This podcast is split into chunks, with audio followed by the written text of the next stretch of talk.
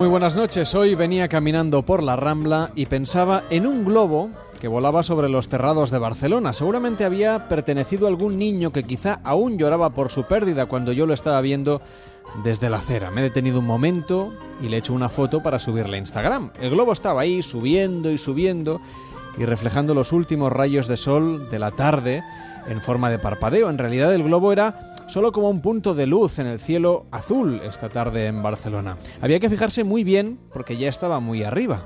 Como en tantas otras cosas de la vida, hay que fijarse bien. Es que el ojo humano lo percibe mejor todo en la vida real que en el entorno virtual. De ahí que la foto en Instagram pues no se vea demasiado ese punto ni se describa claramente que es un globo. Lo mismo ocurre con el sexo. No es lo mismo verlo que vivirlo, aunque el consumo de pornografía en Internet no deja de subir. Según los datos de uno de los portales líderes en la materia, España ocupa la posición número 13 en visitas y consumo de contenido sexual en la red. La media está en España en unos 8 minutos y 4 segundos para el finisher frente a la pantalla. El 75% de los usuarios de porno en España, por cierto, son hombres. Este estudio nos arroja otros datos interesantes. Por ejemplo, se consume más porno entre las 9 y las 12 de la noche, y hay un repunte también a las 4 de la tarde.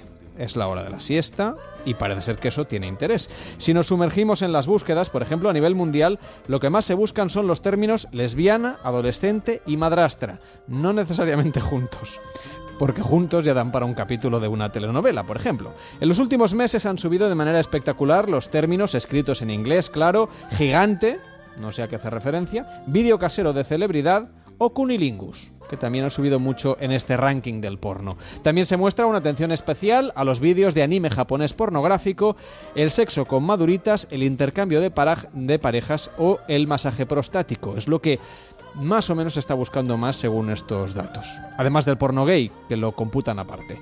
Según algunos estudios, además, el porno gay gusta mucho a las mujeres y también incluso a hombres heterosexuales. Arden deseos de ayudarle en sus experimentos. No sé si ha leído usted mi último libro. Se titula Posiciones sexuales avanzadas, cómo llegar a ellas sin reírse. Está a punto de convertirse en un clásico. He oído hablar de él. Es maravilloso que ustedes, los científicos, se hayan decidido a estudiar los problemas del sexo. Las compañeras del periódico están entusiasmadas con su trabajo sobre la respiración durante el orgasmo. Una fruslería comparado con lo que hago ahora. Leí una declaración que hizo usted referente a que eh, la longitud media del pene de un hombre debe ser de 45 centímetros. Eh, ¿No le parece un poco largo? ¿Largo? Amigo mío, estoy haciendo descubrimientos que sería usted incapaz de soñar. Lo sé, pero 45 centímetros es una cosa... mm, Pues no estoy loco. Aunque en la clínica de Masters y Johnson me llamaran loco. Porque tenía visiones de exploraciones en áreas sexuales que los diminutos seres humanos no podían ni soñar. Yo fui el primero en descubrir que si a un hombre se le esconde el sombrero se vuelve impotente. Y fui el primero en explicar la relación que existe entre la excesiva masturbación y la afición a la política. Hoy en Noches de Radio no vamos a hablar de política, pero sí de la masturbación y también de su papel en las relaciones de pareja. ¿Qué ofrece la pornografía para completar las relaciones sexuales? ¿Qué prácticas pueden ayudar a disfrutar de las fantasías ocultas que se buscan justamente en la pornografía? ¿Es el porno un aliado? O un enemigo de la fidelidad y de la pareja. Nos lo podéis contar a través de facebook.com barra nochesradio, de noches arroba onda cero es, del twitter, twitter.com barra nochesradio y también del 93 343 5450, el teléfono de Noches de Radio.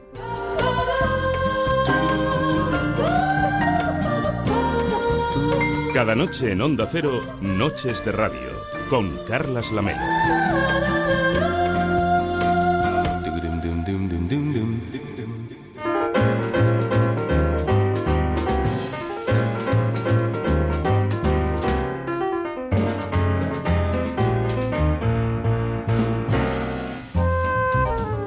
Madrugada y 36 minutos, las 12 y 36 en Canarias, hemos visto ya los datos que arroja uno de los portales líderes de la pornografía en Internet y nos hacemos algunas preguntas.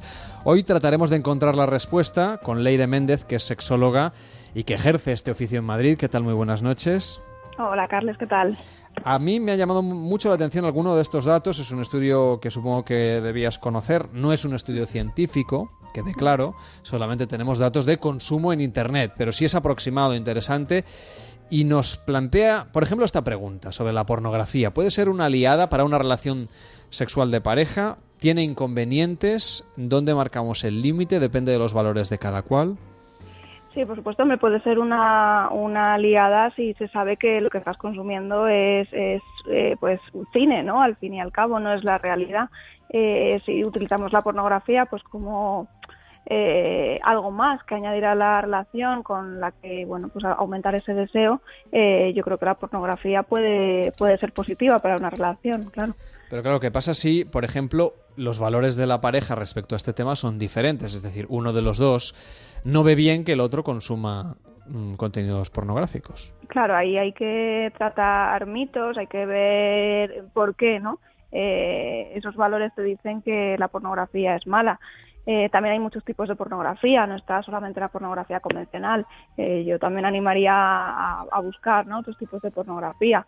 Eh, con respecto a, si Perdona, la pregunta era. Sí, bueno, estábamos conversando en general sobre los valores. Si, si uno de los dos de la pareja no ve mm, con buenos ojos que el otro consuma, lo puede ver como un, como un gesto pues de insatisfacción o de infidelidad o incluso algo grosero eso eh, hay que, por supuesto, desmitificar todas esas cosas, ¿no? La pornografía es, eh, pues, una parte más de nuestra de nuestra vida sexual. Eh, la tenemos que, tratar abiertamente, evidentemente, con nuestra pareja. Puede ser incluso algo que, pues, que aumente el deseo, que, que empiece, ¿no? una relación sexual con pornografía, con cualquier otro tipo de, de estimulación. Eh, pero evidentemente sí, si hay confrontación entre la pareja, pues eh, hay que, hay que valorarlo y hay que hablarlo, claro. Por ejemplo, cuando nos hablabas de otro tipo de pornografía no convencional, ¿a qué te refieres? ¿Directores como Erika Lust o Noel Alejandro que buscan una visión un poco más estética de la cosa? Efectivamente, incluso estética y, todo lo contrario, ¿no? Hay muchísimos tipos de pornografía, incluso sería bueno que la gente pues buscase, ¿no? Y se animase a, buscar diferentes eh, directores más allá de lo convencional, de lo que estamos un poco acostumbrados a ver. Y por ayudar a los oyentes en este sentido, alguien que nos esté escuchando y piense, me parece una buena idea, ¿cómo lo tiene que, cómo lo busca, cómo lo encuentra? Hombre, yo creo que, que en Internet ahora mismo se, se encuentra prácticamente de todo. Por supuesto, también en, en, tiendas eróticas, en tiendas especializadas, te pueden ayudar a, a, encontrar exactamente lo que, lo que buscas. ¿no? Cada persona es diferente y yo creo que cada persona tiene que buscar lo que le guste, no, no nos tiene por qué gustar a todos lo mismo. Yo acabo de hacer el ejercicio, he buscado porno alternativo. Lo que me ha salido no es muy alternativo. Claro. Eh, es que al final, al final lo que vende no es, es eh, lo, lo, lo, cotidiano, lo, lo, que estamos acostumbrados a ver. Mm, es lo que vende y es lo que más existe, pero bueno, que también eh, que lo sepa la gente, ¿no? Que, que existe otro tipo de porno y que, que sería interesante que al menos conocerlo. Luego ya te puede gustar o no gustar, ¿no? Pero por lo menos conocerlo para, para poder decidir. ¿Es un tema que aparece en las terapias de pareja, por ejemplo? Eh, aparece sobre todo con el tema de, la disminución del deseo. Eh, la gente viene a terapia mucho por, porque tiene el deseo muy disminuido, sobre todo cuando es una pareja que lleva muchísimo tiempo eh, junta y, tú pues cuando les propones eh, pues empezar a, a, ver porno juntos o algunas cosas para, para aumentar ese deseo bueno, pues eh, es algo que a lo mejor nos habían planteado, que les daba corte decírselo al otro y, bueno, es algo que, se plantea en, en, terapia y sí, muchas veces funciona, pero por el simple hecho de que aumenta el deseo de cada uno, ¿no? Si queréis podéis contactar en directo con el programa, mandarnos vuestras notas de voz, con preguntas, con comentarios, compartiendo vuestra experiencia en el WhatsApp de Noches de Radio 676 760 908 por supuesto, puede ser completamente anónimo. 676-760-908. ¿Tenéis dudas sobre vuestra vida sexual, sobre prácticas sexuales que os gustaría probar, sobre, em, bueno, en fin, cualquier, cualquier tema sobre los que estamos comentando hoy con Leire, que ejerce de sexóloga de guardia aquí en Noches de Radio?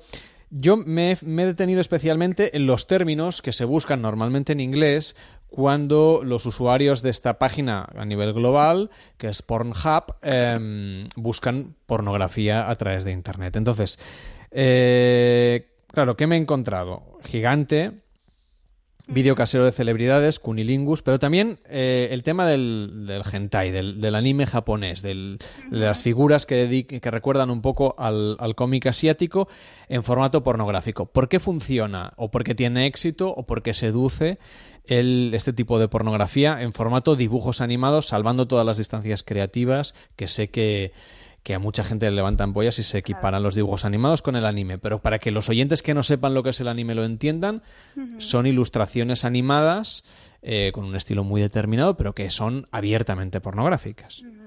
Al final es novedad, ¿no? Este, si estamos acostumbrados al, porno convencional y nos meten este tipo de porno, eh, pues ya sea anime, ya sea otro tipo, eh, es la novedad. La novedad siempre nos atrae. Eh, el porno convencional, igual que cualquier otra cosa que al final se nos haga rutinaria, nos aburre.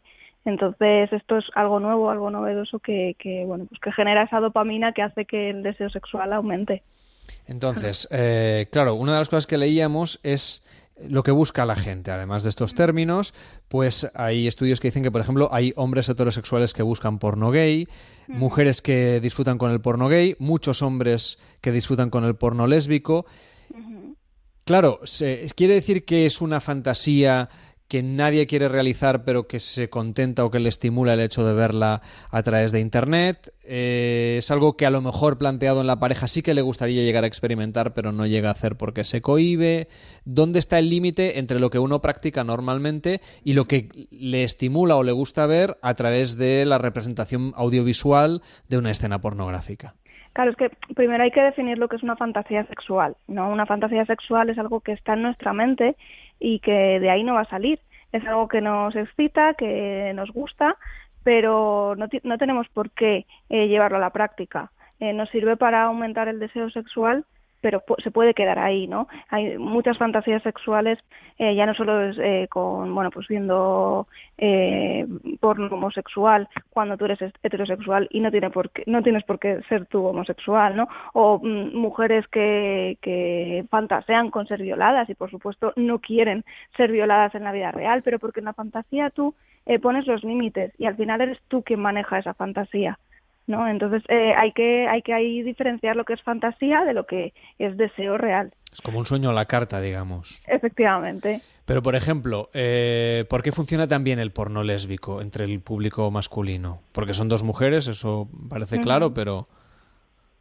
Sí, yo diría sobre todo por el, el, tema de la novedad, ¿no? Yo creo que eh, dónde vas a ver eh, a dos mujeres teniendo sexo si tú eh, tienes una pareja que bueno que es, una pareja cerrada y, de ahí no vas a salir no al final lo, lo que buscamos lo que lo que soñamos lo que fantaseamos pues tiene que ser algo diferente no para para mm, bueno pues eh, estimular esa esa parte.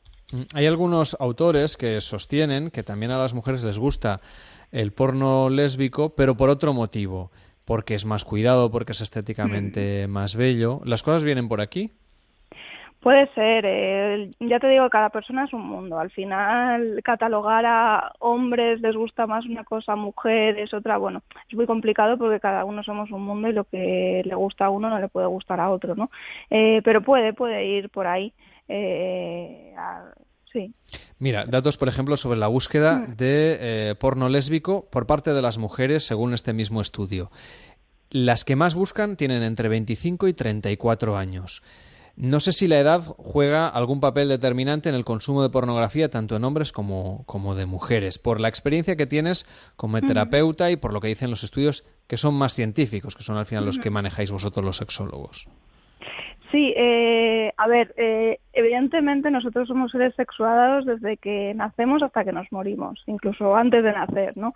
Eh, ¿Qué pasa? Que a lo mejor ese grupo de edad eh, que me estás diciendo está mucho más relacionado con, con Internet, con eh, las nuevas tecnologías que a lo mejor una persona de 60 años. No, ves que las más jóvenes buscan menos en este caso. También puede ser por tema de tabúes, de educación. Eh, eh, las, mujeres concretamente, cuando son muy jóvenes, eh, no tienen, no está bien visto, ¿no? Que se masturben o que consuman pornografía. Los hombres es diferente, pero por la educación que recibimos las mujeres nos cuesta más, digamos, liberarnos, ¿no? Esa, esa liberación sexual de la mujer, aunque parece que ya se ha dado, eh, pero todavía queda, yo creo que queda bastante camino y sobre todo, bueno, pues eh, empiezan a liberarse pues con, con esa edad que me dices, veintitantos, casi treinta. Entre los términos más buscados entre los hombres están mujeres adolescentes y mujeres maduritas. ¿Cómo lo explicamos? pues yo creo que por lo mismo que, te he dicho antes, ¿no? La novedad, eh, lo raro, lo que no tenemos. Eh, eso es lo que no, nos gusta, ¿no? Porque para buscar algo que ya tenemos en casa, pues no nos, nos quedamos con eso, ¿no? El buscar, pues, la, maduritas o, o, adolescentes es algo que, digamos, más prohibido, ¿no? Más que no está a nuestro alcance, a lo mejor. No sé si alguna de las prácticas sexuales que más se buscan, luego, eh, por lo que os comparten las parejas o las personas que acuden a, terapia sexual o que acuden, digamos, a un especialista les eche una mano, si les gustaría materializarla y, les cuesta hacer ese traspaso, digamos, de llegárselo a comentar a la pareja y poder em, convertirlo en realidad, claro. Sí, sí, sí, claro. Eh, ahí hay que tener muchísima confianza con la pareja, ¿no? Y, atreverse un poco eh, a, decir lo que lo que necesitas, eh, tanto con una fantasía como con cualquier otro ámbito, ¿no? Una, una práctica sexual cualquiera, aunque no sea una fantasía, eh, tienes que, ser libre para, para comunicársela a tu pareja, porque eh, si no, eh, al fin al final no va a funcionar la, la, pareja, la relación sexual, ¿no? Porque tú estás con unas necesidades que a lo mejor no, no puedes transmitir y la otra persona, claro, no te va a leer la mente. Entonces, siempre es necesario comunicarlo. Eh, luego ya depende, claro, cuál sea la, fantasía sexual, pues se podrá llevar a cabo o no, ¿no? Pero ya te digo, hay que diferenciar. Fantasía sexual no tiene por qué, eh, no tenemos por qué querer llevarla a la realidad, ¿no? Nos, eh, dice, Luigi en Twitter, por ejemplo, lo que más me gusta son los vídeos porno de castings, aun sabiendo que son falsos. Quizá me gusta el engaño y la sumisión asumimos que el porno, sobre todo el que no es alternativo, tiene una estética y una interpretación que distan mucho de ser Sí. Entonces, eh, mm, ¿por qué pese a todo aceptamos, digamos, esa, esa parte de engaño? Hombre, lo aceptamos con todo el cine, ¿no? Efectivamente, eh, igual que con el cine de acción, sabes que bueno que esos actores no están, eh, pues eh, no realmente no están realmente ahí. Con el cine porno es lo mismo, es dejarte llevar y es bueno pues que te esté gustando lo que estás viendo y ya está, no, no ir más allá. Por ejemplo, también nos preguntan por aquí sobre otras eh, prácticas que, de las que hemos comentado. En el caso del intercambio de parejas, ¿por qué tiene tanto éxito? Ya mm, supongo que será lo mismo de la novedad que decíamos antes, pero claro, ahí sí que hay un deseo que va más allá de, de, una relación convencional sexual. Claro, esto, el tema del intercambio de parejas es muy, muy importante que, que ambos miembros de la pareja estén, estén de acuerdo. Eh, esto es eh, el efecto Coolidge que llamamos en, psicología, que es eh, al final el efecto novedad, ¿no?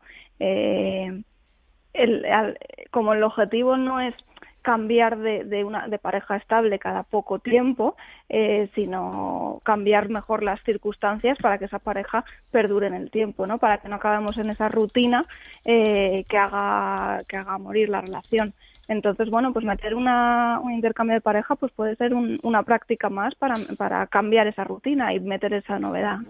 El efecto Coolidge también puede llevarnos a que, por ejemplo, eh, cuando luego prueba alguien la fantasía diga, pues esto no era para tanto, casi mejor quedarme en la fantasía. Efectivamente, muchas veces ocurre eso, ¿no? Eh, que dices, bueno, pues, pues la típica fantasía de, a lo mejor tener relaciones en, la playa, en el mar y demás, que luego a lo mejor no es tan cómodo como, como parece, bueno, pues eh, puede ser. Y a lo mejor era mejor quedárselo en, en la fantasía. Sí, eso, eso ocurre mucho. Muy bien. Eh, también ha subido con mucho éxito, hemos visto el tema del masaje prostático. ¿Podemos explicarlo a los oyentes?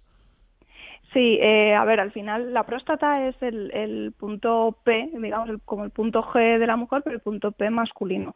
Eh, a la próstata se llega a través del ano eh, muchos hombres les, les cuesta ¿no? el, recibir este masaje, bueno, pues por tema de mitos, tabúes, eh, al final, ¿no? que parece que solamente las personas homosexuales pueden eh, tener relaciones anales y eso, por supuesto, no, no es así. ¿no?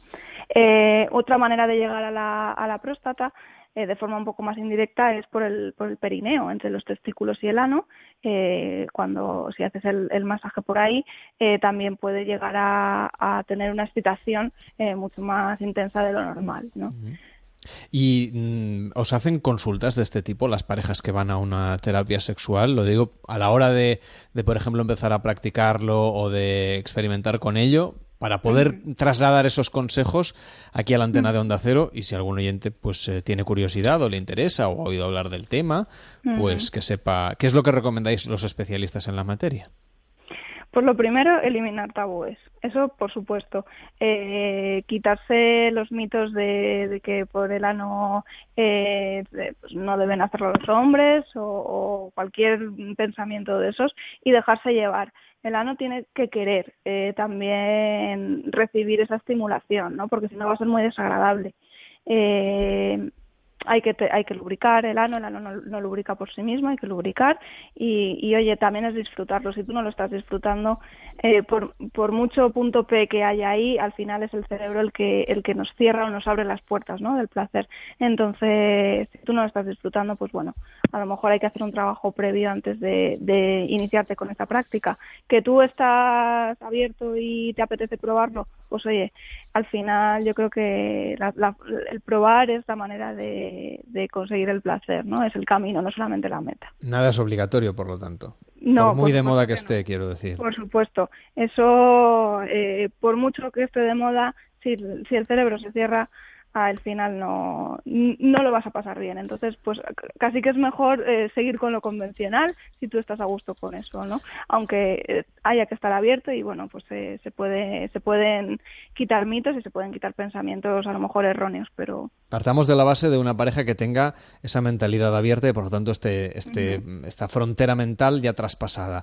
¿Qué otras prácticas sexuales eh, podríamos recomendar, bueno, más que recomendar, sugerir para estas noches de verano, que hace mucho calor. Hombre, estas noches de verano yo creo que lo mejor es utilizar el agua. El agua, una ducha, el mar, las piscinas, es algo que no tenemos normalmente en invierno, ¿no? Eh, y es algo, pues como hablábamos antes, novedoso. Eh, eh, con el agua lo único hay que tener especial cuidado con, la lubricación. Ya sabes que las mujeres con el agua se les va la lubricación, bueno, pues utilizando un lubricante de base de silicona eh, que no se va con el agua, con eso se, soluciona.